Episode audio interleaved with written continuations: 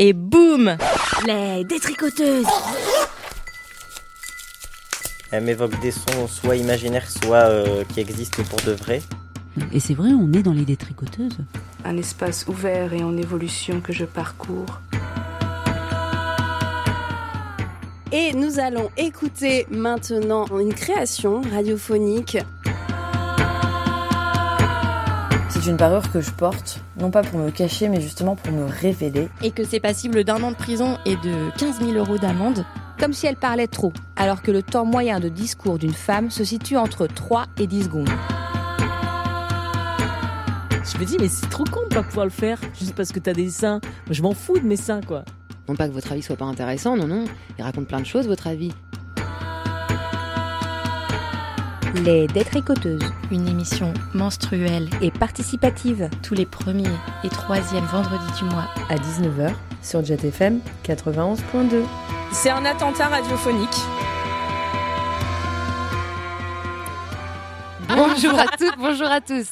Vous êtes sur Jet FM et nous vous souhaitons la bienvenue dans la première émission des détricoteuses de cette nouvelle année. Bonne année Le concept de l'émission, c'est toujours trois contributeurs qui viennent nous proposer une création sonore autour d'un mot valise.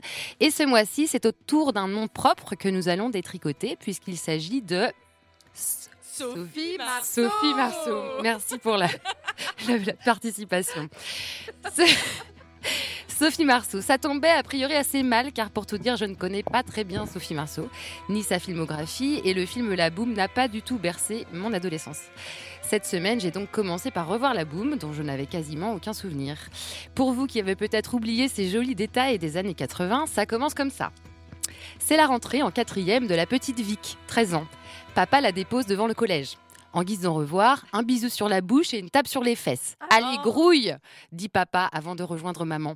Puis plus tard de rejoindre sa maîtresse, présentée comme une nymphomane, mais c'est pas sa faute à lui du tout. hein. Il, il subit totalement cette euh, situation.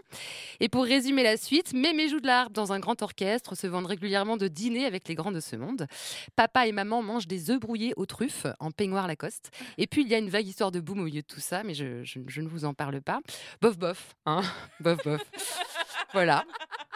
Après la boum, ben, j'ai googlisé euh, Sophie Marceau, euh, lu un ou deux articles sur Closer, puis de fil en aiguille, euh, j'ai appris que Sophie Marceau avait dénoncé les agissements de Depardieu sur les tournages dès 1985. Alors je tenais une, une actualité. Le film, pour l'édito, j'étais contente. Le film C'est Police euh, de Piala et sur le tournage, comme dans le film, Sophie Marceau se fait toucher, se mange des baffes et se fait traiter de salope à tout bout de champ. C'est, ça donne très envie. J'ai pas vu non plus Police, mais du coup, ben, bon. Alors aujourd'hui, elle dit J'ai dit publiquement à l'époque que je ne supportais pas son attitude grossière et très déplacée. Beaucoup de gens se sont alors retournés contre moi en me faisant passer pour la petite peste. Et j'ai toujours refusé ensuite les films avec lui. Avec Depardieu. Tout le monde riait avec lui, tout le monde l'aimait pour ça, tout le monde l'applaudissait pour ce qu'il était, et tout le monde trouvait ça normal. Depardieu ne s'en prenait pas aux grandes comédiennes, plutôt aux petites assistantes, euh, etc. etc. J'ai donc euh, un peu bifurqué et regardé un complément d'enquête sur Depardieu, mais c'est- c'est une digression. C'était génial aussi. Et c'est alors que j'arrive sur le Wikipédia de, de Sophie Marceau.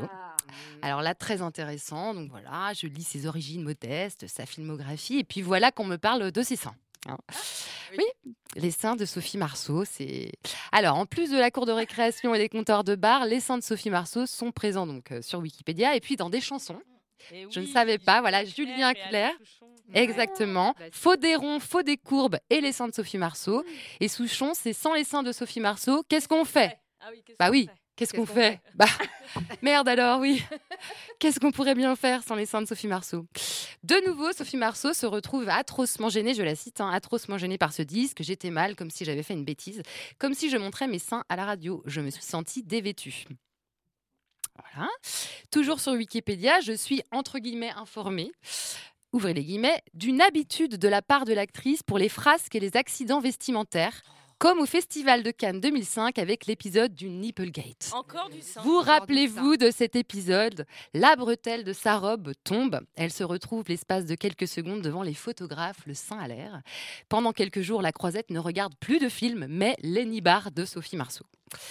Et puis il y a ce discours à Cannes, une autre année, pour lequel elle était vivement euh, critiquée parce qu'elle s'embrouille. Euh, Je l'ai écouté du coup, hein, c'est vrai que le discours n'est pas top top, mais euh, surtout elle n'avait pas de notes. Donc Sophie s'embrouille et le, le dit à l'Assemblée sans trop de gêne. Et je crois qu'à Cannes, il faut pas trop euh, s'embrouiller en fait. Hein pas sûr que ce monde-là autorise les, hein, les cafouillages. Et surtout, à un moment dans son discours, elle rapporte avoir demandé à des gens ce que c'était Cannes pour eux. Mm. Et ils auraient répondu euh, Cannes, c'est chiant, c'est chiant. euh, on est vraiment beaucoup mieux à Cabourg. Donc là, c'est pareil, Sophie. Je crois qu'il faut pas dire ça. euh, Arrête-toi, ouf On finit par lui couper la parole, mettant Merci, fin à son discours et la soirée. oui, voilà, la soirée peut reprendre euh, tranquillement euh, en robe à paillettes.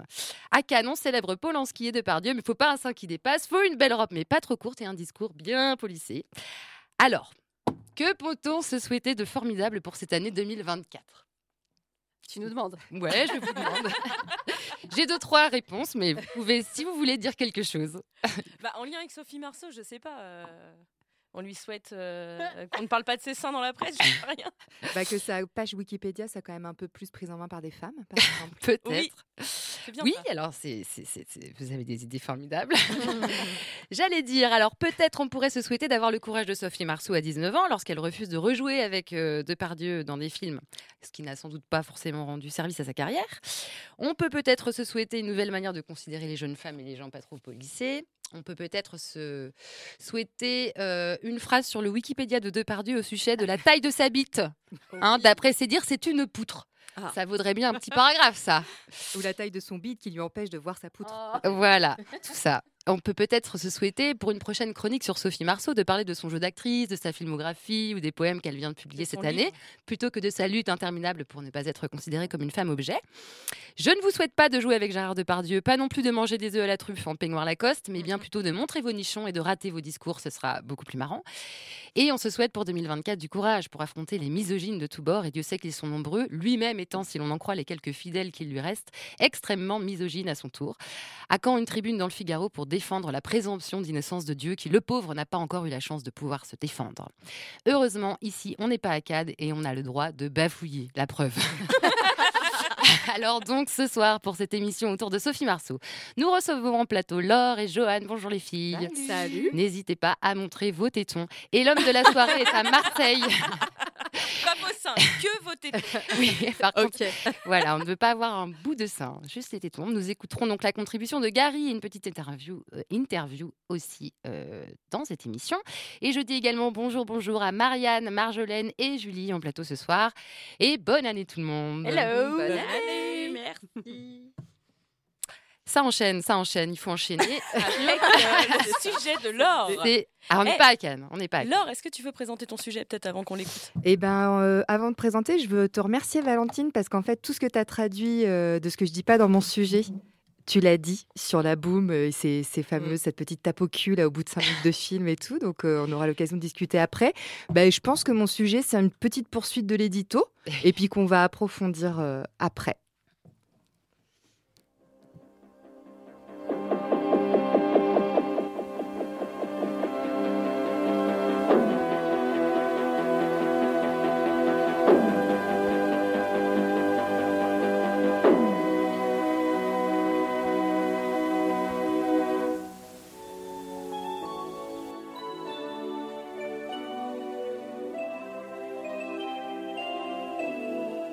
Quand j'ai vu le thème Sophie Marceau dans les propositions des détricoteuses au mois de septembre, j'ai immédiatement sauté sur ce motothème.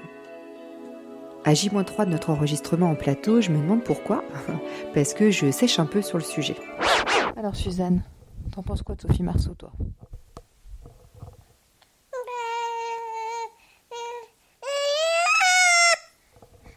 Elle t'énerve à ce point-là? Et toi, Ronald, t'en penses quoi de Sophie Marceau? T'as des choses à dire, toi, sur elle? Non, je connais pas bien en fait. T'as vu des films d'elle Mais boum, j'ai regardé avec toi. C'était nul. De toute façon, vous en avez rien à foutre. Vous pensez qu'à vous. Ça vous est bien égal de savoir si je suis heureuse ou malheureuse.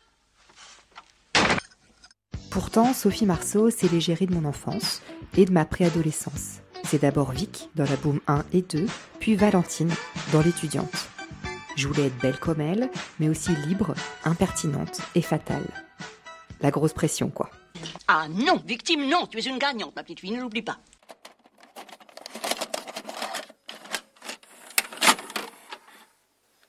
J'en meurs, j'en meurs, donnerai n'importe quoi pour être invité à cette boum. N'importe quoi.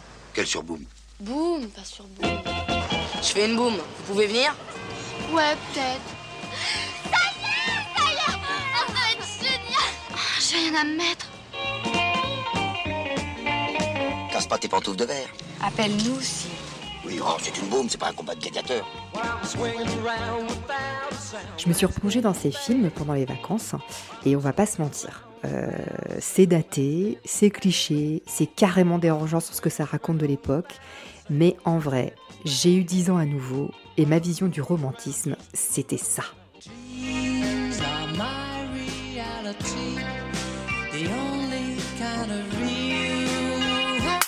Revoir la Boom 1, ça a carrément cassé un mythe. Euh, Dans mon souvenir, ça parlait d'émancipation, mais en fait, bah pas du tout. Le film ne passe absolument pas le test Bechdel, alors que tous les rôles principaux sont des femmes, pratiquement. Le personnage de Vic et ses copines sont complètement captifs du regard et de l'intérêt des hommes envers elles. Ça vire carrément à l'obsession, voire au pathétique. Le personnage de Poupette, euh, l'arrière-grand-mère qui est un alibi d'indépendance, vient finalement renforcer cette croyance qu'une femme existe dans son rapport à un homme. Indépendante ou pas, finalement, ça revient au même. Ah, on est dans la merde. Provisoirement, mais jusque-là, qu'est-ce que vous en pensez, vous hein? Alors vraiment, ça m'a énervé de voir ça, mais je me suis rendu compte que finalement, ça me renvoyait au début de ma vie amoureuse. C'est-à-dire au moment où mon rapport à l'amour avait un côté érotomaniaque. Vous savez, voir des signes partout de l'amour de l'autre, avoir la certitude qu'il nous aime, même s'il ne le montre pas, plus ou pas comme il faudrait.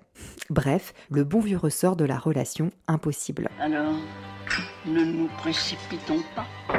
J'ai aussi regardé la Boom 2, euh, bon, je vous avoue cette fois-ci sans conviction, et finalement, contre toute attente, j'ai vu quelque chose de plus libérateur.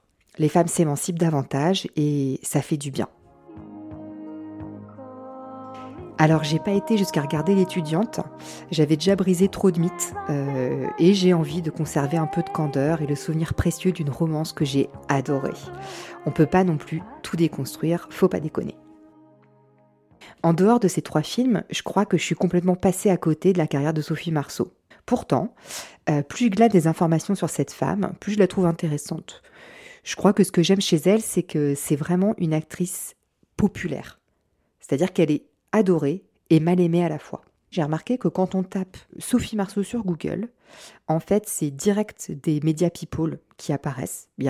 C'est même pas Allociné, Wikipédia, non, non, c'est Pure People, Paris Match. Euh, et en fait, euh, on se rend compte que ce qui intéresse sur sa vie, c'est ces petits scandales à deux balles.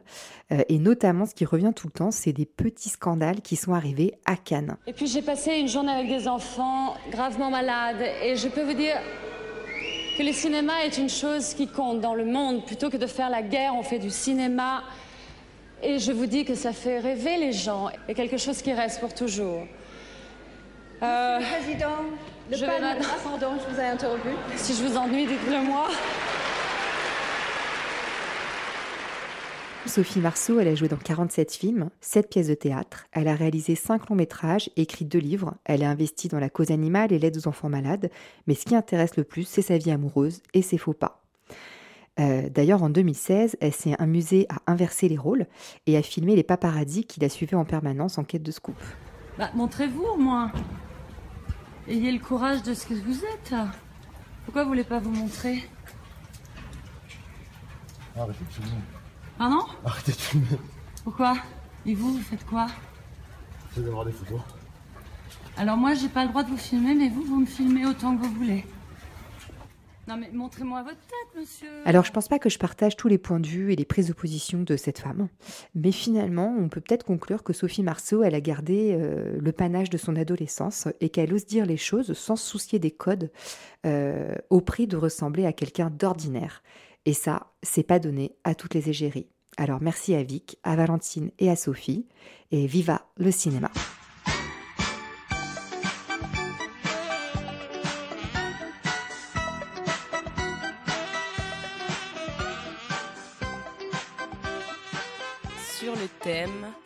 Sophie Marceau. Je m'entends là? Oui, vous m'entendez aussi. Vous êtes toujours sur les détricoteuses, dans Jet, enfin sur Jet FM, sur, euh, dans l'émission sur Sophie Marceau. Et donc, Laure, on vient d'écouter ton sujet. Oui. Euh, bon, il y a beaucoup de choses hein, euh, dans ton sujet. Effectivement, c'est un prolongement de l'édito. Et euh, alors, d'abord, tu parles d'une chose qui s'appelle le test de Bechdel en parlant euh, des films La Boom. Est-ce que tu peux dire en quelques mots ce que c'est? Et, et en- expliquer en quoi, selon toi, la culture populaire elle façonne un peu notre regard de petite fille sur la question de la romance? Parce que tu parles aussi, toi, de ta manière de voir la romance. Et donc, voilà. Est-ce que tu peux nous parler de ça? Ok, bah c'est deux grosses questions. Alors attends, c'est- j'ai 4 heures. Bah, Bechdel, en fait, c'est euh, le principe, c'est de voir euh, combien il y a de personnages principaux qui sont féminins. Et ces personnages-là, est-ce qu'elles parlent que de des hommes? Euh, Enfin, c'est un peu ça. Je crois qu'il y a trois critères, mais le troisième, j'ai oublié. qu'elles ont Est-ce qu'elle a un Ah, qu'elles ont un prénom? Bon, alors là, elles ont tout un prénom quand même. Euh, mais par contre, elles ne font que ça. C'est-à-dire que moi, j'avais ce souvenir-là enfant. Parce que vraiment, moi, enfin, je pense que c'est pour ça que j'ai sauté sur euh, le mot Sophie Massot. Moi, c'était vraiment mon égérie. Je la trouvais magnifique. euh, et pour moi, c'était ça l'amour, en fait. Il y avait vraiment, j'attendais qu'un mec me mette un Walkman sur les oreilles. Je veux dire, euh, ça a été ça ma vie. Et ça a été, il m'a fallu beaucoup d'années d'analyse pour euh, comprendre qu'il valait mieux faire de la radio et mettre le casque soi-même. Euh, c'est beau, ah ouais. Et, et ouais, ouais, du coup, ça, ça fondait vraiment ça. Donc, j'étais hyper déçue, franchement, quand j'ai vu la Boom 1. Enfin, tout ce que tu as résumé, Valentine, dans ton édito, c'était vraiment ça. Mais sur le coup, j'étais là, tu sais, au bout de cinq minutes, elle- son mec, il embrasse son, son père. J'ai- Son Ouais. mec, c'est un gros lapsus, mais c'est Ouais, ça. grave. Il l'embrasse sur la bouche, il lui faut une tape au cul. T'es là, mais c'est Oh, quoi ce délire. Flippant. la position de la maîtresse, de la mère. Moi, c'est ça aussi. C'est pour ça, regarder la Boom 2, finalement, parce que la mère s'émancipe et la mère gagne. Et elle dit à son mari euh, bah, En fait, t'as des désirs, mais je te suivrai pas et je suis une femme indépendante. Et du coup, à la fin du film, c'est lui qui part comme un con euh, faire son boulot de recherche à Lyon et elle, elle quitte pas Paris. Et c'est lui qui est obligé de partir. euh, voilà. Bref, voilà, et elle s'émancipe. Et dans la Boom 2, il y a quand même quelque chose d'un peu plus libérateur, dans le sens où il y a vraiment la question de l'amour, de la rencontre par hasard, euh, et du fait que Sophie Marceau joue quand même un rôle d'une jeune femme qui va pas euh, coucher à tout prix pour être aimée. Donc quand même, c'est heureusement qu'il y a eu ce deuxième film, parce qu'il y a aussi un autre détail dont Valentine n'a pas parlé quand même dans l'édito, parce qu'on ne pouvait pas parler de tout, mais il y a quand même le rôle de la plus jeune actrice qui joue la petite sœur de la meilleure amie de Vic. Et en fait, dans la Boom 1, elle est genre trop love du père de Vic. Mais genre, Ah, c'est trop oui. malaisant. Genre, y- ça ne, ça ne, Ouais. fait de, ça ne pose vrai. de problème à personne. Que la gamine, elle est là, il y a Minaude. Et elle est là, vraiment, elle le trouve tellement sexy. Et vraiment, elle le drague ouvertement. Ouais, et c'est pas juste le côté mignon, c'est qu'on voit bien que ça dit quelque chose d'une époque, que ça posait pas de problème en fait. euh. Et donc heureusement dans la Boom 2, il y a dû y avoir un petit peu un effet, je sais pas, cathartique, euh, mais en tout cas, elle- il y a quand même un moment donné où elle se retrouve dans la voiture, ce qui a fait du babysitting pour eux. Et elle se retrouve dans la voiture avec le père et elle dit Bon, je suis plus amoureuse de vous, euh, je vois un psy maintenant et je pense que j'ai fait un transfert par rapport à mon père. Bon, c'est quand même elle qui se coltine le fait de comprendre pourquoi. mais, mais bon, je veux dire, heureusement qu'il y a cette petite interprétation. Mais bon, tu te dis qu'il a quand même réfléchi, il a dû avoir des remarques quand même euh, pour avoir besoin de revenir là-dessus. Mais d'ailleurs, euh, en parlant de justement jeunes filles euh, qui fantasment sur des hommes plus âgés, etc. Moi, l'étudiante, en fait, euh, Ouais. juste les deux acteurs, ils paraissent vachement euh, éloignés en termes d'âge. J'ai regardé, ils ont que Pas euh, tant, 6 ans d'écart, un truc Ouais. comme ça. Mais c'est vrai qu'en termes de posture, dans la manière dont ils sont amenés tous les deux, elle, elle paraît hyper jeune à côté de lui. Enfin, je sais pas. euh, Enfin, c'est pour ça que moi j'ai vérifié, euh, j'ai dû vérifier ce que je me disais. Putain. ouais. Ouais, bah non, mais en fait, c'est juste que Lindon, il faisait vieux parce que physiquement, il fait vieux. Moi, franchement, l'étudiante, c'est vraiment le film où je me suis dit que on pouvait aimer un homme pas parce qu'il est beau. Enfin, je sais pas, il y a un truc. Par Vous contre, il savez est tout de- musicien. Et il est musicien. Et c'est vraiment, mais c'est vraiment, j'ai pas du tout envie de le voir parce que je me suis dit, ça va vraiment faire trop mal de voir euh, sur quoi j'ai fondé euh, ma vie amoureuse. euh. donc c'était pas possible, quoi. Je reste sur cette chanson cucu. euh. Et la Boom 2, c'est la seule musique où tout le monde a dansé, là, cette espèce de. C'est le meilleur truc de. Du film. Du film. Et, euh, et tu parles de son palmarès là, à un moment dans ton sujet. Est-ce que tu connaissais ce palmarès avant de faire tes recherches Non, mais là? pas autant, pas autant. En plus, euh, alors en plus, il y a aussi un autre sujet, mais bon, je sais pas si quelqu'un va en parler ici, mais c'est quand même, euh, au début, j'étais un peu partie là-dessus aussi, sur cet enfant star qui a épousé un réalisateur, Ouais. 25 ans plus âgé qu'elle. Enfin, je pense qu'il y avait aussi quelque chose à tracer autour de ça. Et du fait qu'on a toujours eu l'impression que cette femme, sa carrière, elle l'a fait à cause de son physique. Alors qu'en fait, c'est quand même quelqu'un, c'est quand même une femme qui est extrêmement désirante, qui a racheté ses droits à Oui, Gaumont à oui, 19 ans. Elle oui. s'est endettée de ouf pour être libre. Enfin, je veux dire, elle peut être agaçante, euh, elle a une façon de parler. Enfin voilà, en fait, c'est ça qui est fou, c'est qu'elle a une carrière de dingue. C'est d'ailleurs là, il y a eu un nouveau, enfin un sondage, euh, je pense, c'était des magazines People sur les personnalités les plus aimées des Français. Donc d'abord, c'est que des mecs. Voilà, et en fait, la première femme, c'est elle. C'est-à-dire qu'encore maintenant, la première femme la plus populaire et la plus aimée des Français, mais en fait des lecteurs de Paris Match, parce que bon, faut voir qui font les sondages, mais c'est elle en tout cas. Donc c'est c'est vraiment euh, une figure. euh, mm. Et juste dans ton sujet, tu dis Je ne partage pas tous les points de vue euh, de Sophie Marceau. Est-ce que tu peux nous dire On joue, on joue au jeu des sept différences, On va mais on en donne deux, tu vois. Bon, elle m'avait dit un peu en off qu'elle allait faire ça, donc j'ai pris des notes. J'espère que t'as prévu des réponses on en- marrantes. Hein Alors, je n'ai pas voté pour Sarkozy. ah, je Voilà. savais que t'allais dire ça, je te l'avais dit. Euh, oui, elle a dit je, je n'ai pas été emmerdée parce qu'on a vu ma petite culotte à travers ma robe, parce que ça, c'est une autre affaire, euh, un autre gate de Cannes. hein. On a vu sa culotte 5 minutes. La et ça- Pussygate. Voilà, la Pussy Gate. Euh, j'ai pas fait du cinéma comme job d'été. Parce qu'en fait, c'est comme ça qu'elle a commencé sa carrière. Euh, et donc, j'avais mis aussi que j'ai pas payé un million de francs pour, pour être libre. Pas encore. Voilà. Mais peut-être euh, peut-être ça viendra. Voilà. Bah merci, merci Laure. Ben, merci à vous. Et re-bienvenue dans les Bon, ben détricoteuses voilà, quand même, on est content renoue, de on t'avoir avec nous. renoue, Et puis désolée pour. euh, Enfin, j'ai pas envie de m'excuser, mais c'est juste que j'ai pas eu les conditions optimales. J'ai enregistré. Je Elle tiens à dire. s'excuser. Ah là là, le manque Oui, de mais Valentine toi, me Valentine. comprendra. Je me suis dit depuis Je que te comprends, depuis mais je faut- connais Valentine, je m'autorise aussi à m'excuser. Ah, bravo Valentine, tu, tu nous fais reculer dans, le- dans la lutte. Désolée. Non, pour la qualité sonore, j'ai enregistré mes voix dans la salle de bain. euh, voilà. Non mais c'est très bien, c'est très bien. Et un autre sujet qui est très bien, c'est celui de Gary qu'on va écouter tout de suite et, euh, et ensuite on écoutera euh, son interview.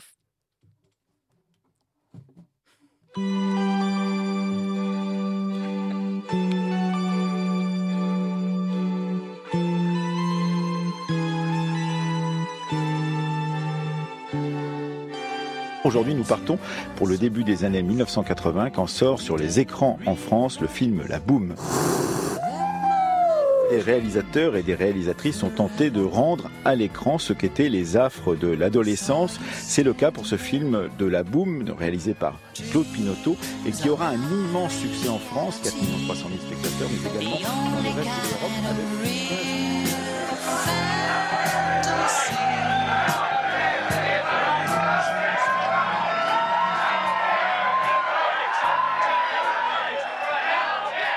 Donc euh, je débarque à Paris en 79. Je connais pas vraiment euh, les milieux militants. Je vis avec euh, ma compagne qui va être euh, ma compagne pendant une dizaine d'années. Et toutes deux, on vient de Quimper et toutes deux, on découvre le milieu militant à Paris. Alors, moi, je vais commencer par militer au miel. Donc le mouvement d'information et d'expression des lesbiennes, c'était ça son titre. Et alors le miel était euh, à la Maison des femmes de Paris de l'époque, donc un groupe non mixte à l'intérieur d'un lieu non mixte, et en même temps qui participait au mouvement mixte, ce qui était assez rare à l'époque. Donc euh, le miel faisait partie du CUAR, qui était le comité d'urgence anti-répression homosexuelle. Et le CUAR avait un journal qui s'appelait Homophonie. Et donc voilà, me la partie à, écrire euh, tous, les, euh, tous les mois pour, euh, pour Homophonie. Le journal et puis le comité de réd- rédaction, mais aussi donc le euh, On est là où il va y avoir quasi les premiers cas de sida très vite. Je ne sais pas si on est dans les cinq premiers ou un peu plus, mais c'est dans, c'est dans les groupes, dans le nombre des dix premiers. Et donc, euh, d'un coup, on, prend ça dans la, figure. euh, Il y a deux choses. On va voir les, les, les personnes commencent à être euh, moins bien, où tout le monde s'inquiétait de ben, qui, comment ça se fait, et en même temps découvrir dans la presse le- les, premiers, les premières façons de présenter le sida en lien avec simplement l'homosexualité. Et pour nous qui nous battons sur nos droits, ça nous semble euh, à la fois incongru. Pourquoi ça toucherait que euh, ces personnes-là? Et en même temps, complètement fou. Puis un peu à la fois, ça va être, il va falloir prendre en compte vraiment que c'est pas c'est pas une blague de l'esprit, c'est pas euh, simplement une volonté de nous discriminer une nouvelle fois, mais qu'il va y avoir parmi nous de plus en plus de malades.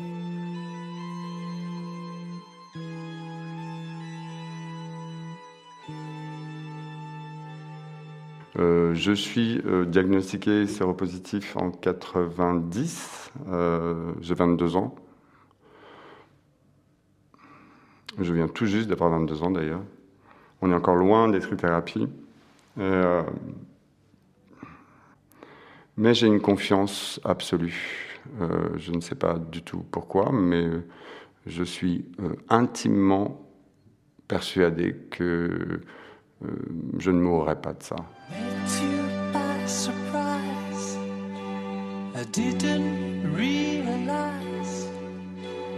that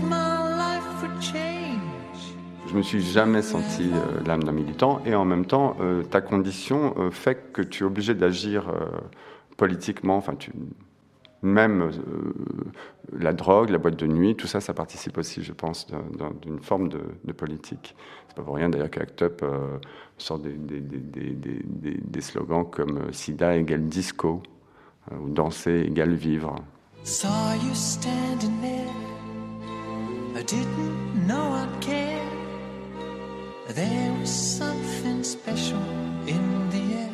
C'est devenu un enjeu collectif dès le début, même avant la création d'Act aux États-Unis. Il y a des artistes qui ont créé ce grand poster où il y a marqué Silence égale mort sur fond noir avec un triangle rose. Et d'ailleurs, cet artiste m'a dit que, en fait, quand il a sorti en 85, tous les militants d'Act Up et tout ça, et même des autres associations à New York, trouvaient ça too much.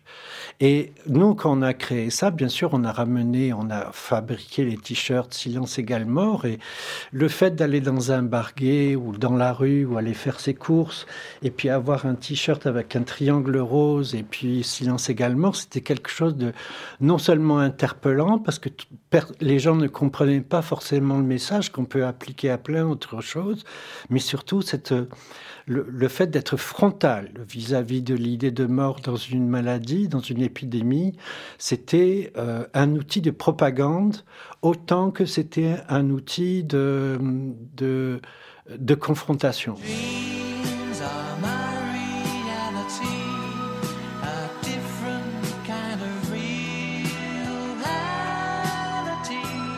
Je pense que, bien sûr, ACT a dramatisé la mort, a dramatisé la maladie, mais c'est pour susciter une envie de s'engager et de contribuer, et c'est ça qu'on a fait. Je crois que, je crois que pour un groupe de jeunes, se battre sur une maladie qui est nouvelle, sur des épidémies et tout ça, c'est peut-être vieillir un peu plus tôt, mais c'est aussi un levier de pression qui est incroyable au niveau militant.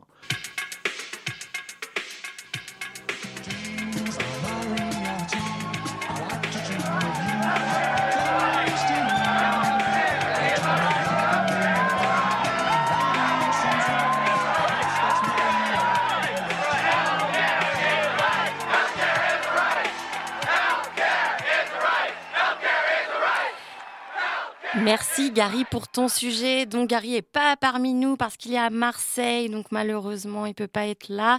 Euh, mais c'est un des tricoteurs de la première heure parce que je crois qu'il a participé à toutes les saisons. Je crois. On t'aime, Gary. Voilà. Et euh, donc, bah, je lui ai euh, posé quelques questions en amont pour en savoir plus euh, sur ce sujet. Et la première question que je lui ai posée, c'était comment lui était venu ce lien entre, entre la thématique du VIH et Sophie Marceau? Alors, euh, bah, je suis hyper contente de participer avec vous à cette première émission 2024, même euh, si c'est pas en direct. Alors, ça fait plusieurs mois que j'ai envie de faire un sujet qui mêle la boum et la thématique du VIH-Sida, parce qu'en fait, chère des tricoteuses, il y a plusieurs mois, vous avez proposé une thématique boum pour l'une de vos émissions. Et au même moment, euh, ben, plusieurs médias nationaux se sont lancés dans des séries d'émissions sur le film La Boum, réalisé par Claude Pinoteau en 1980. Et ce film, il a lancé la carrière de Sophie Marceau, et il était présenté par ces mêmes médias comme le symbole de toute une génération. Bon, moi ça m'a un peu énervé, même pas mal énervé, parce qu'au même moment, pas dans les années 80, mais en juin dernier, je menais des entretiens pour un documentaire sur lequel je suis en train de travailler. Et ces entretiens, ils tournaient autour de l'épidémie du VIH-Sida et du rapport à la mort et à la maladie dans les années 80. en fait, j'ai rencontré des activistes LGBT qui m'ont raconté ce que vivait une toute autre génération que celle présentée dans la boom, la génération des personnes qui, après s'être battues pour leurs droits et pour la dépénalisation de l'homosexualité, se retrouvaient confrontées à une maladie qui décimait les amis, les proches, les amants, les amoureux à vitesse grand V, et ça dans l'indifférence des pouvoirs publics. Et ces personnes, dans ces entretiens, elles me racontaient leur combat pour pouvoir accompagner celles qu'elles aimaient, pour avoir accès aux soins, pour pouvoir se rendre à l'hôpital, pour pouvoir être présente aux enterrements face à des familles qui refusaient de reconnaître leur existence, alors même que euh, euh, les personnes avaient passé plus de, je sais pas, plus de dix ans ensemble et elles n'avaient pas le droit de se rendre à, à l'enterrement euh, de leurs amants et de leurs compagnons. Voilà. Et ça, ça m'a conduit à vous proposer de Sophie Marceau au VIH-Sida ce sujet. Et ensuite, j'ai eu envie d'avoir des précisions sur les différents sons qu'on entend dans ce montage. Donc, euh, qui sont les personnes qui témoignent? Euh, Je voulais aussi euh, euh, qu'il nous parle de la place de la chanson, de la boom et de son utilisation dans son montage. Et enfin, euh, quels étaient les sons de manif qu'on entend à la fin? Alors, dans mon montage, j'ai utilisé trois types de sons. Euh, D'abord, j'ai utilisé des extraits des entretiens donc, que je réalise pour mon documentaire. Et on entend dans l'ordre Catherine Gonard, qui a été entre autres euh, plein de choses, rédactrice de la revue lesbienne Homophonie. Philippe Joigny, qui a écrit un livre génial qui s'appelle 95 et dans lequel il raconte la mort d'un de ses amis et comment la bande autour de cet ami fait face à cette mort et Didier Lestrade, qui a été un des cofondateurs d'Act Up, voilà, sur lequel on va revenir. Donc ça, c'était le premier type de son. Le deuxième type de son, c'est la chanson La Boom. Ça ne vous aura pas échappé. Parce que, euh, bon, moi, quand même, cette chanson, elle m'a beaucoup marqué. Je l'ai beaucoup écoutée. En fait, j'ai beaucoup regardé La Boom. J'ai été très amoureux de Sophie Marceau. Et euh, moi aussi, pendant tout un temps, je me suis dit, ah mais oui, La Boom, c'est vraiment ce symbole d'une génération euh, carrément bourge, carrément blanche et carrément hétérosexuelle. En fait, j'ai eu envie de retravailler cette chanson pour qu'elle revienne un peu dans le montage comme un refrain, mais qu'en même temps elle apparaisse euh, un peu cynique et détraquée parce que je l'ai pitchée et je l'ai filtrée. Voilà. Et mon petit rêve, pas si secret, c'est que les prochaines fois que les auditeurs et auditeuristes de Jet FM entendent cette chanson, et ben en fait la première chose à laquelle elles pensent, euh, bah, c'est les luttes pour l'accès à la santé et euh, aux droits queer LGBT. Voilà, parce que comme disait Act Up, silence égale mort. Alors lutter contre le silence, c'est aussi lutter contre la mort. Donc ça, c'est un peu mon but caché, participer à retravailler nos imaginaires pour faire exister des luttes trop peu visibles.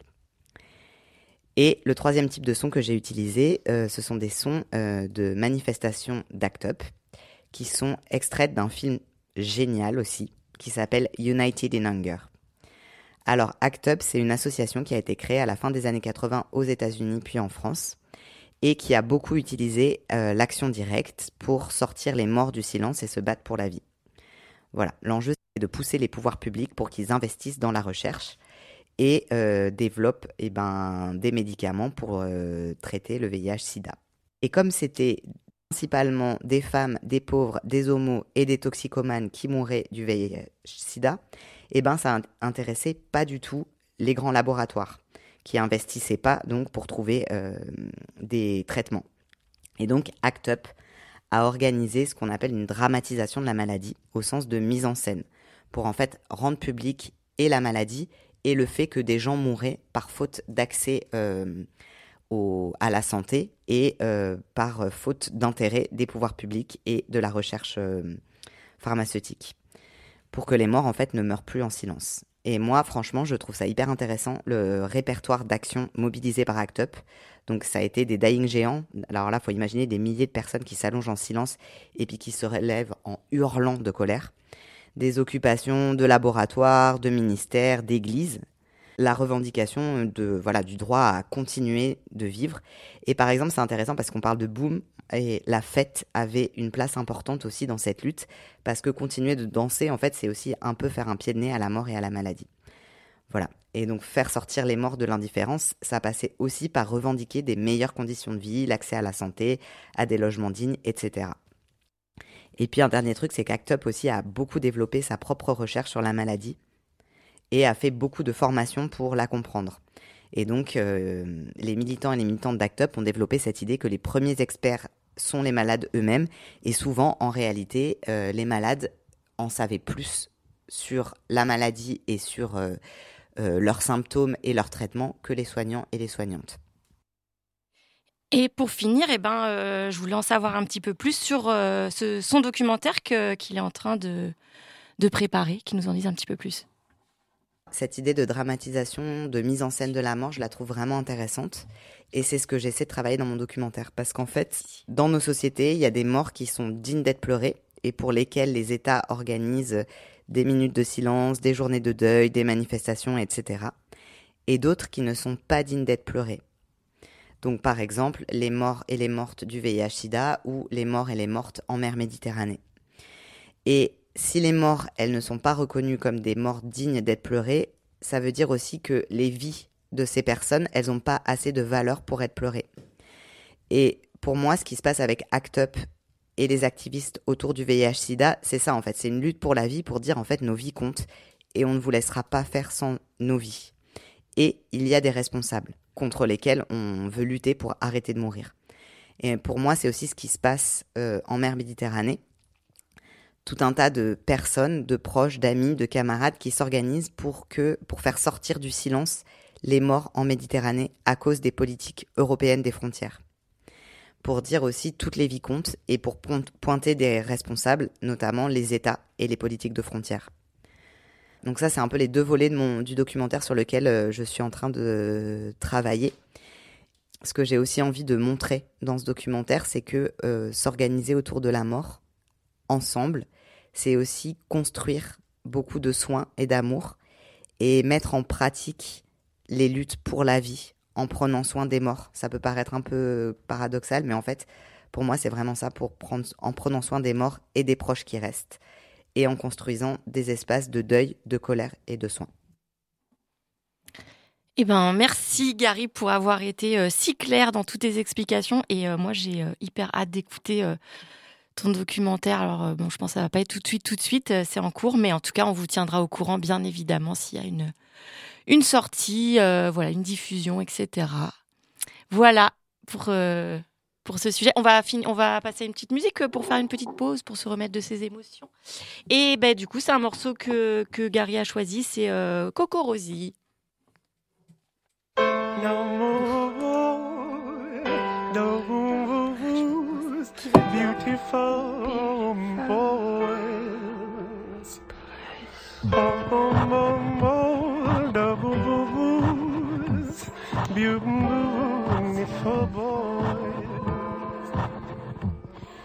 But illegitimately to a heart most likely he became an orphan oh what a lovely orphan he was sent to the reformatory Ten years old was his first glory. Got caught stealing from a nun. His love story had begun.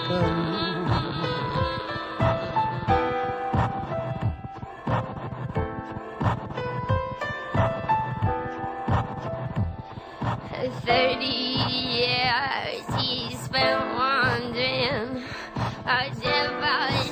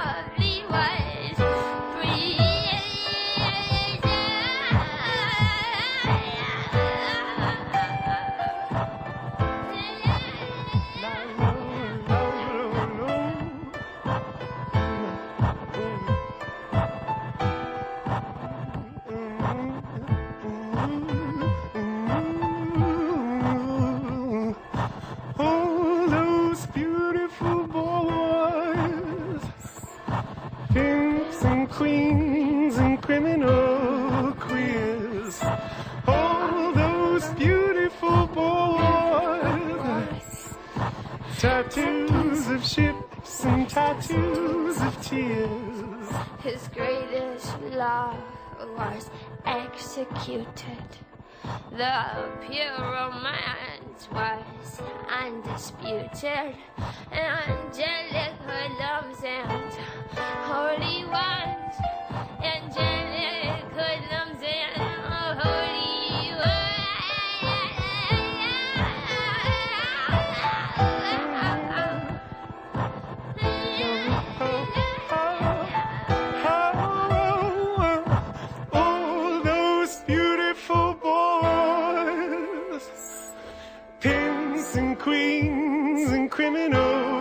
queers. All those beautiful boys, tattoos of ships and tattoos of tears. Vous êtes toujours euh, avec nous, les détricoteuses sur Jet FM, et nous détricotons Sophie Marceau, comme si elle n'avait pas déjà été assez détricotée.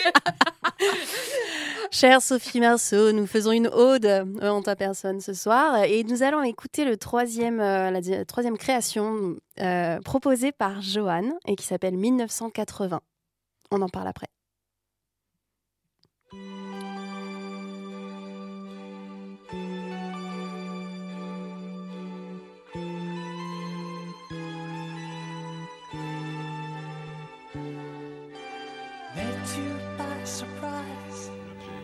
Direct de cette émission qui était d'évoquer le, le racisme à l'occasion de la semaine et des manifestations de, de samedi dernier. Euh, pendant longtemps, euh, vous le savez, euh, les Français ont eu la réputation de ne pas être racistes, une réputation qui, pour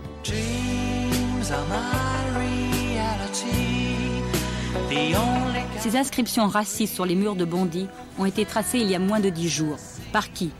Peut-être par ce même groupe casqué et armé de matraques que se jeta le 30 mai dernier sur des jeunes arabes qui discutaient tranquillement dans le hall de leur immeuble. On a vu arriver euh, une quinzaine de, de personnes, crâne rasé, habillés en training, tout avec des barres dans les mains, des chaînes, tout. À mort les Arabes. euh, C'est là qu'ils ont commencé à mettre des, coups- des coups de poing, des coups de barde et tout. Puis il y en a un qui est arrivé vers moi, il a commencé à me déchiqueter avec le rasoir. Et la police, qu'est-ce qu'elle fait? Bah, la police, euh, elle, euh, elle fait des rondes, mais euh, on a l'impression que c'est qu'elle nous contrôle nous au lieu de contrôler les, les agresseurs. On se sent plutôt agresseur of loving.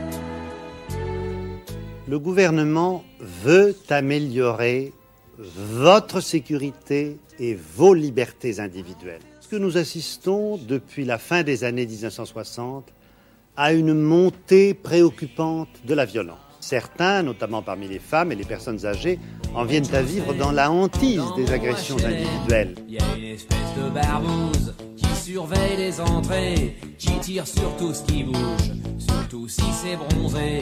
Passe ses nuits dans les caves avec son Mieux vaut prévenir que guérir. La peur du gendarme est le commencement de la sagesse, aujourd'hui comme hier.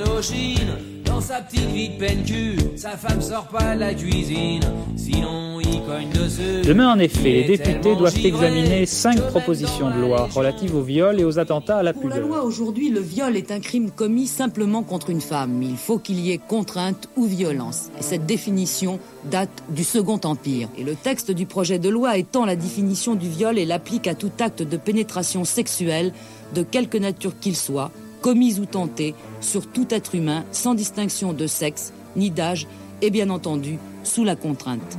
Toujours selon ce projet, les peines encourues resteraient les mêmes.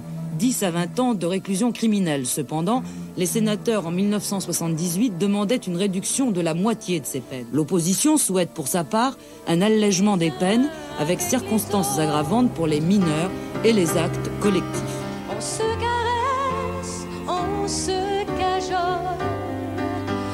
Se comprend, on se console, mais au bout du compte, on se rend compte qu'on est toujours tout seul au monde. Madame, pour la première fois, ce mot a été prononcé sous la coupole pour la réception de Marguerite Yourcenar. que dans cette société française, si imprégnée d'influences féminines, l'Académie ait été misogyne. Elle s'est simplement conformée aux usages qui volontiers plaçaient la femme sur un piédestal, mais ne permettaient pas encore de lui avancer officiellement un fauteuil. Je n'ai donc pas lieu de m'enorgueillir de l'honneur si grand, certes, mais quasi fortuite, et de ma part quasi involontaire, qui m'est fait. Je n'en ai que plus de raison de remercier ceux qui m'ont tendu la main pour franchir ce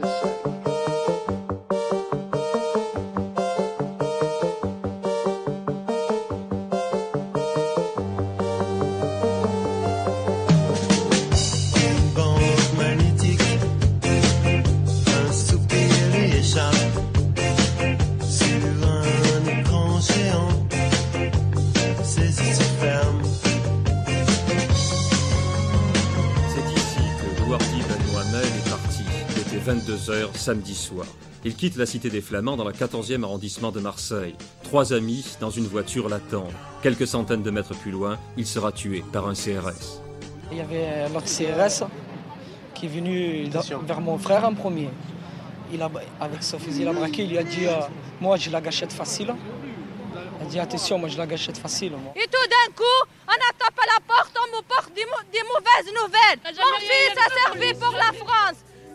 Parce que nous sommes des Arabes. Ils m'ont brisé le cœur, ils m'ont tué.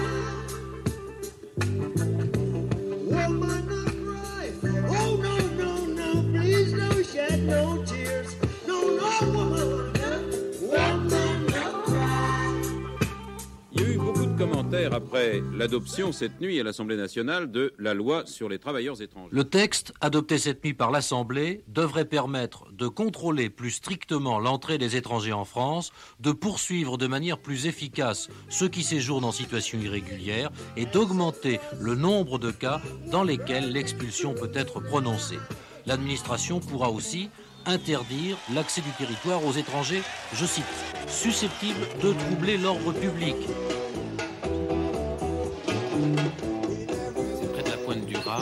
À l'extrémité du Finistère, que l'EDF veut installer une centrale nucléaire de 1300 MW. Dimanche dernier, 1700 des 2300 habitants de Plogoff ont défilé à la mairie pour signer une pétition demandant au préfet de retirer les forces de l'ordre. Une voiture toute neuve qui sortait du garage, ils se sont arrêtés au bord de la route, ils ont tiré deux grenades dans le pare-brise. Ils voulaient foutre le feu? Ensuite, ils ont cassé la voiture à coups de botte, à coups de, à coups de matraque. Mais- On a l'impression, on a l'impression qu'ils cherchent la provocation afin de pouvoir nous écraser plus facilement, plus à l'aise, qu'il qu'il soit- qu'il ait des raisons pour le faire. C'est la deuxième tranche de la centrale nucléaire de Saint-Laurent-A qui a dû être arrêtée jeudi soir pour plusieurs semaines, une importante augmentation de la radioactivité ayant été détectée dans le circuit primaire de refroidissement du cœur du réacteur. Un communiqué d'EDF précise que ce circuit de refroidissement étant confiné, il n'y a aucun danger tant pour les populations environnantes que pour les travailleurs de la centrale. Tu passes toute ta vie pour payer ta pire tombale. Tu masques ton visage en lisant ton journal. Tu marches tel un robot dans les couloirs du métro. Dreams are my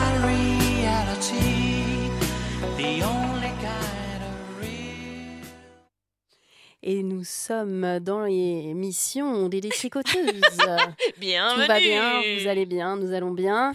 Comme dans le sujet de Joanne qu'on vient d'écouter, avec cet ascenseur émotionnel entre plaisir euh, musical et euh, horreur euh, On se sent sociale. bien sur le plateau. Ouais, on ça. était dans une espèce de mi-froid, mi- mi-chaud. Mi-figue, mi-raisin Ouais, tout à Je suis fait. contente, ça a bien marché, j'ai bien vu.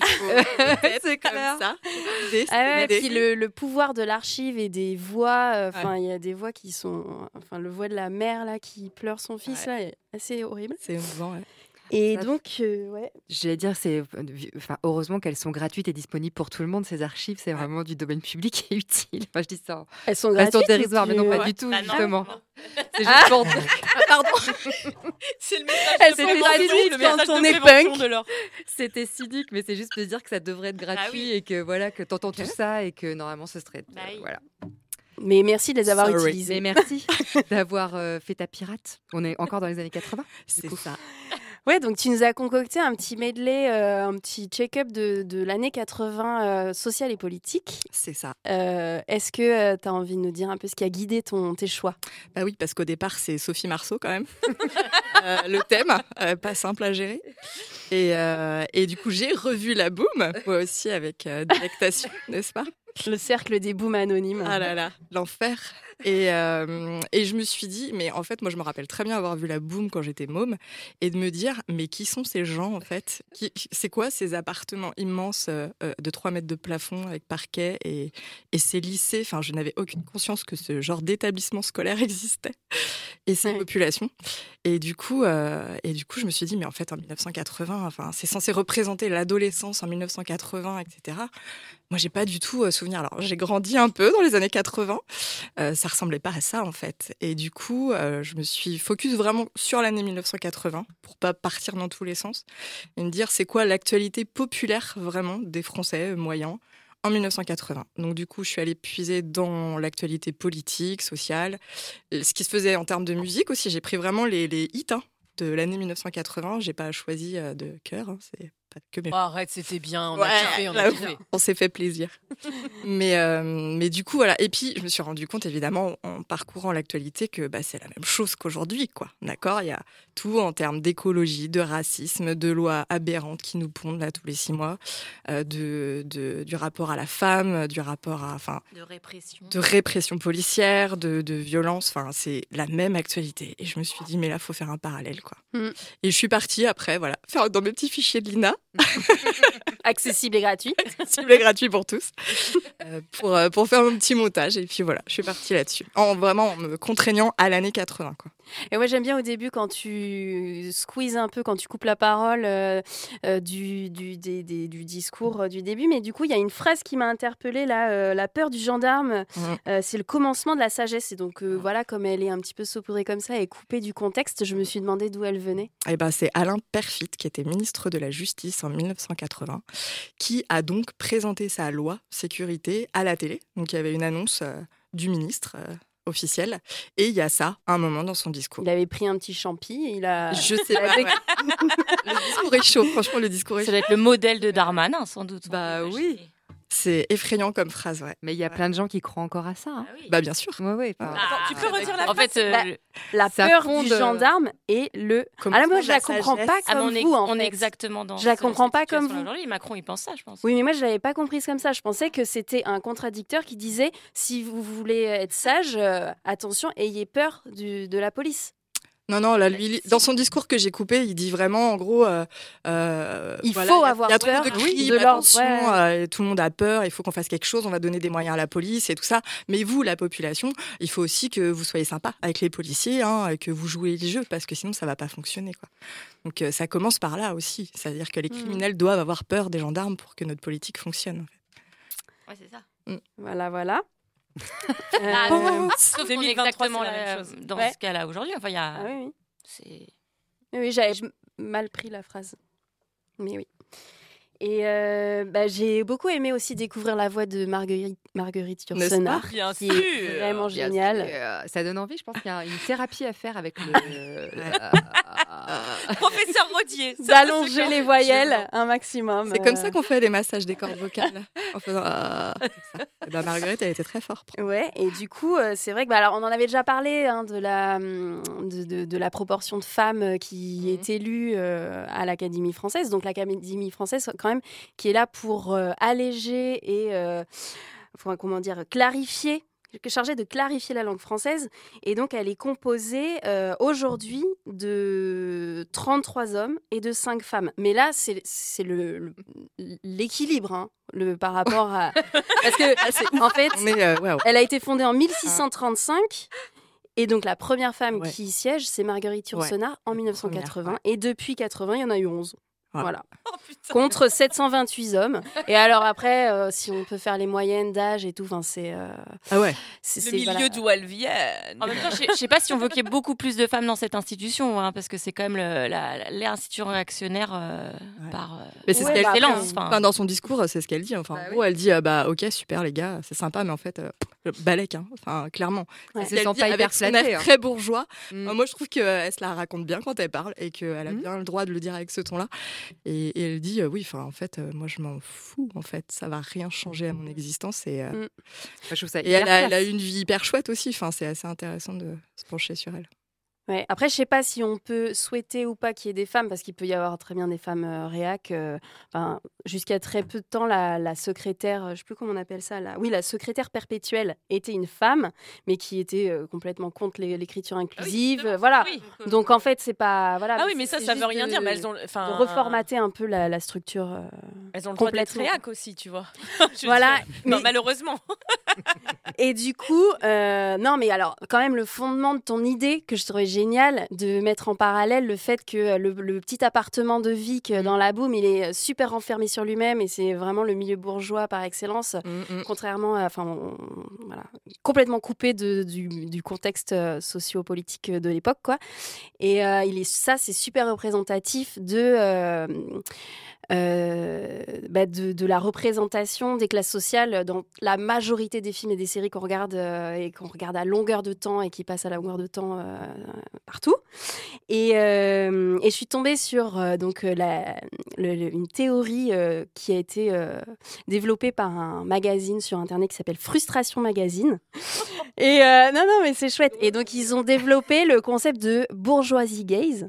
Euh, sur le même modèle que le male gaze, donc euh, qui se fonde sur le test Bechdel dont on parlait tout à l'heure, et donc qui explique comment, euh, en fait, dans la plupart des films, on ne questionne jamais la classe sociale quand elle est privilégiée, puisque c'est le premier privilège de ne pas avoir conscience de sa classe sociale, et on représente principalement que des, des, des appartements bourgeois cossus, euh, sans que ce soit un sujet, en fait, sans que ce soit questionné ni conscient. Et c'est Nicolas Framont qui, euh, qui est le fondateur de cette revue qui a écrit Parasite. Et les Mm. parasites, c'est les bourgeois. Là. Enfin, voilà, ils Ouais. renversent la, la façon de penser. Du coup, c'est très, très Et c'est vrai que c'est très représentatif du cinéma français. Bah, complètement. Et qui est financé, produit et qui ne concerne que très peu de gens, mais qui prennent pour référence euh, le, le statut social plutôt Bah, c'est bourgeois. vrai que quand ils sont dans un milieu modeste, en fait, c'est un sujet souvent. Voilà, et c'est un sujet super stéréotypé. Il faut stéréotypé, il faut qu'il soit. euh, non mais On y est, on est à le, le film social. Et non seulement on me coupe la parole, mais en plus on. me- Je vais te couper la Ah, parole. attends, je veux juste dire un dernier truc Oui, avant vos actus. Euh, et ah oui, c'est juste pour vous dire que la Boom 2 est hyper intéressante sur la question justement du monde raciste. Franchement, il y a des scènes hallucinantes et c'est quand même la Boom 2, c'est un truc de ouf où tu vois comment c'est hyper raciste. Enfin, Je comprends pas pourquoi ça a bidé. hein. les personnages noirs et tout, et les parents partent en vacances en Afrique, donc au Maroc, hein, et c'est horrible. Dans ce pays, vraiment. Alors eux, ils vivent le paradis. Vraiment, ils ont 15 ans à nouveau, et toi, tu as envie de mourir de la façon dont ils se comportent. Alors, nous avons absolument peu de très peu de temps pour les actus. Alors, la seule et unique actu que vous devez retenir, c'est que euh, le prochain épisode des Détricoteuses euh, sera diffusé en direct de Gamené Pinfa. Pin... Bah, sera pas en direct, mais ce ce sera sera pas le- en direct. Bon, mais En ce léger sera quand même direct, en léger diffusé. différé. voilà. Ce sera donc le 3 février à 19h au bar Le Tempo à Gamené Pinfo. Vous pouvez venir nous voir. Ah bah voilà, c'est ça. Vous pouvez venir en voir et ensuite écouter en podcast. euh. Et donc c'est pour le festival Un autre 8 mars. Pardon? Non, rien. Ah ok. Venez nous voir le 3 février à Gagné. J'ai eu peur que tu Pao. Pao. C'est en À quelle heure À Loire-Atlantique. quelle heure On est en C'est roue génial, c'est à libre, côté de chez 19 moi, heures. c'est super. 19h, bar Le Tempo. Tempo. Sur le thème orange. Allez, c'est parti, j'envoie la musique. Mais- On va devoir.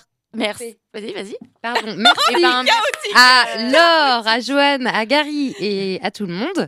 Bonne année, et bonne chanson, c'est Blondie que je vais devoir couper. Et on se retrouve euh, le mois prochain. Et on se retrouve le mois prochain Pas à à Orange, Guémano, mais à Guémené. à Guémené, Pinfao. Pour le thème orange.